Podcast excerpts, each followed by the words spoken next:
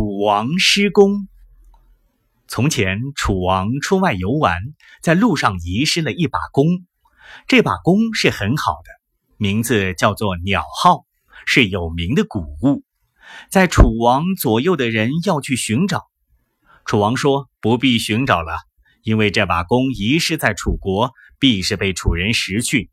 楚人失弓，楚人得弓。”同在楚国，何必定要寻找呢？孔子听见说，楚王的见解未免太小了。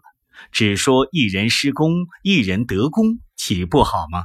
何必定要说是楚人呢？老子听见说道：“这样见解还是太小。